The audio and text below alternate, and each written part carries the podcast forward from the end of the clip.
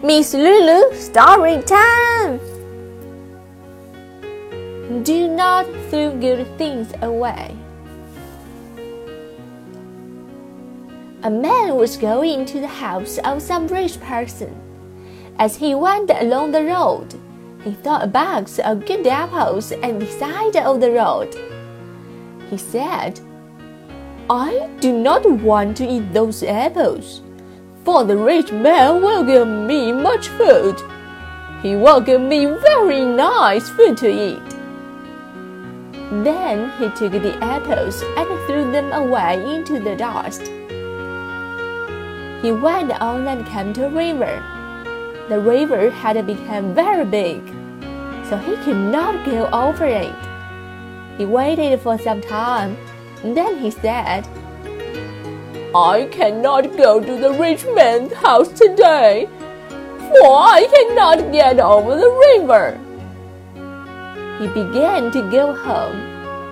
He had eaten no food that day. He began to want food. He came to the apples, and he was glad to take them out of the dust and eat them. Do not throw good things away.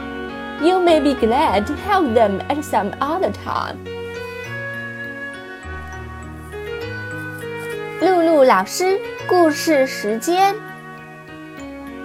不要把好东西扔掉。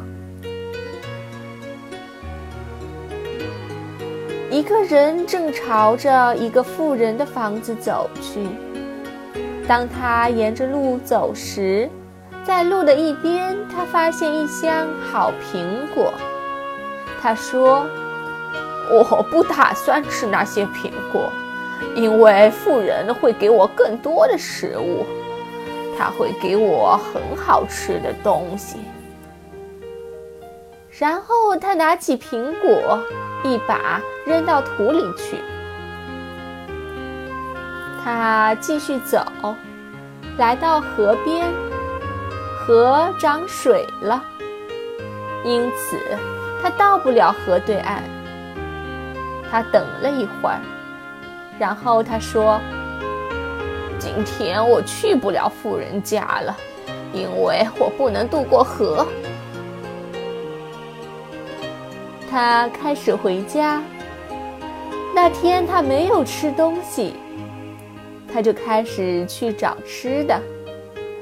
他找到苹果，很高兴的把它们从尘土中翻出来吃了。不要把好东西扔掉，换个时候你会觉得它们大有用处。